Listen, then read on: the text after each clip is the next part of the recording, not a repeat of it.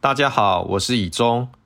美国四大指数今年以来，在升息、通膨、战争这些不确定性的因素笼罩之下，行情虽然是跌跌撞撞，但是近期道琼已经刚突破历史新高，其他三大股指离历史新高也只剩下一步之遥。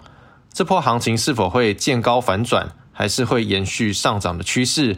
族群轮番表态，热闹非凡的台股，接下来又会有哪些族群会跳出来呢？就进入这周的 DJ 有事吗？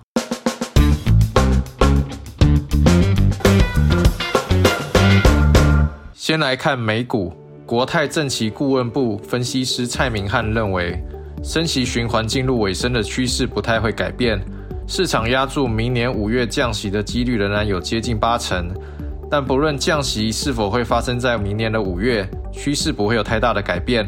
随着美元以及美债殖利率的走低，资金会持续回流科技类股。此外，下周日本央行的利率会议有机会维持宽松的方向。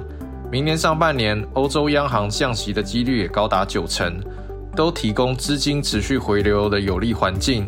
短线来看，行情涨多震荡整理之后，十二月以过往来看，通常会出现价强量缩的圣诞节行情，行情是偏乐观看待。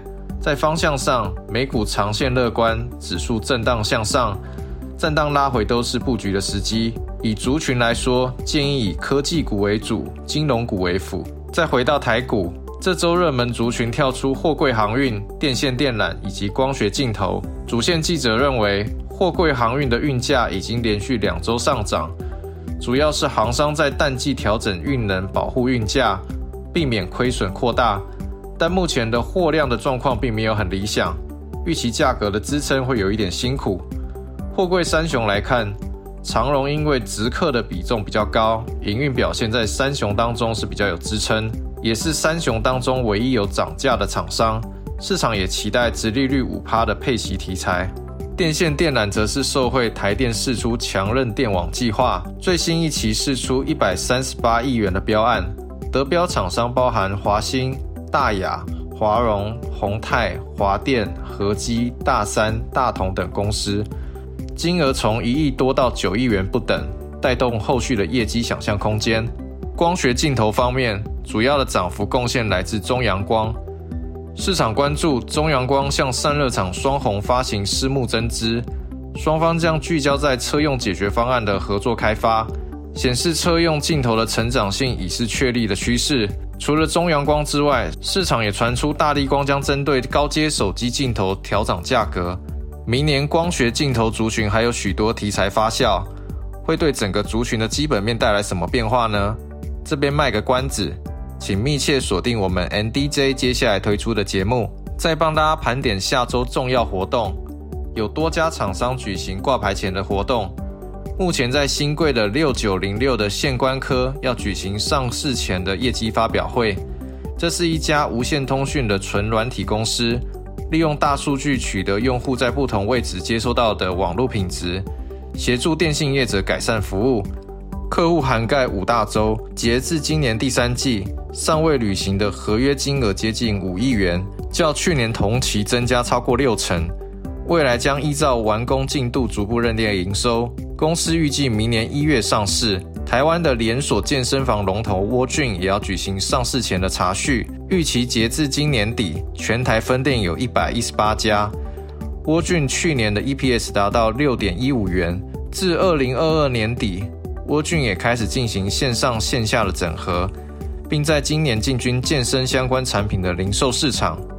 公司预计一月下旬挂牌。下周 AI 伺服器相关的板卡厂立台要举行法说会，立台的市场主要在中国，将会关注美国 AI 晶片禁令后续的替代方案。近期立台私募引进大讯科技以及肯威科技这两家公司都是伺服器的硬体公司，渴望与立台的 AI 软体形成互补，而且该两家公司与 AMD 的关系深厚，也引发后续的合作想象空间。预期明年立台的 AI 软硬体解决方案将大幅成长。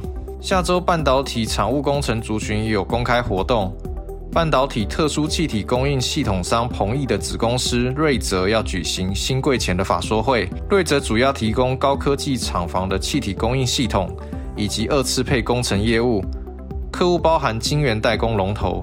后续与大客户在包含日本在内的全球拓展，也将会是关注重点。厂务工程大厂亚翔要举行法说会，公司接获联电的新加坡扩产案，预计认列高峰从今年的第四季将延续到明年的上半年。目前公司的在手订单处于高水位，后续动能正向。AI 题材的训练要举行法说会。随着影像编辑软体持续加入 AI 功能，手机 APP 的产品线成长强劲，海外市场的反应热烈。公司也是 Intel 在台湾唯一的 AI PC 合作软体厂商，有机会成为后续 AI PC 生态圈建立的重要成员。软板基板厂台宏要举行法说会，公司的产品主要与手机的联动度比较高，近期的中国手机市场有回温迹象，对明年展望渴望比较乐观的表现。此外，泰国厂将完工进入量产的程序，也是这一波台厂赴泰国建厂当中率先量产的公司。电感厂台庆科要举行法说会。今年网通遭遇中国竞争对手的低价抢单，营运较为低迷。明年将推出不跟对手重叠的新产品，预期明年的网通订单将较今年恢复七到八成，但产品组合会更好。加上 AI、HPC 车用电子持续成长。预期明年的营收成长幅度渴望达到十五 percent，获利有机会重返一个股本。连接元件相关的建核心要举行法说会。过往主要是做大电流的连接器，近期则是切入了充电枪的市场。预期明年的充电枪的产能将倍增。今年公司受到客户库存调整的影响，营运表现衰退。预期明年有机会重拾成长。万旭也要举行法说会。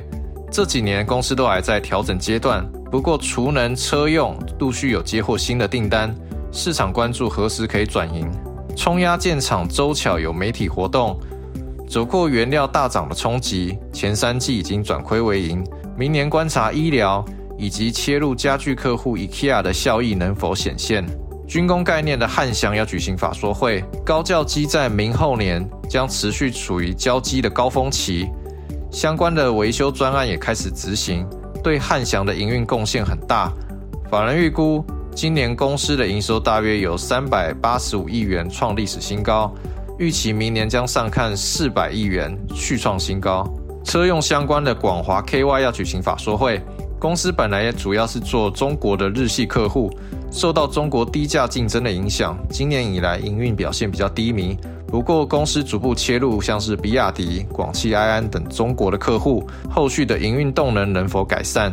另外一家车用相关的沥青也要举行法说会。沥青是做 LED 车灯模组，预计今年第四季营收将创下历史新高，明年将维持成长格局。生技相关的益达要举行法说会。目前美国前列腺六个月剂型稳定成长，市场关注过敏性新药明年的授权是否能够如预期。下周蓝星将召开股东会。蓝星目前是公发做电子支付，智冠的董事长王俊博将出席主持。近期智冠掀起股权争夺战，全台最大的博弈游戏场网银国际已经取得智冠大约一成的股权。预期王俊博将释出对经营权的看法。以上是这周的全部内容，希望对大家有帮助。我们就下周见喽，拜拜。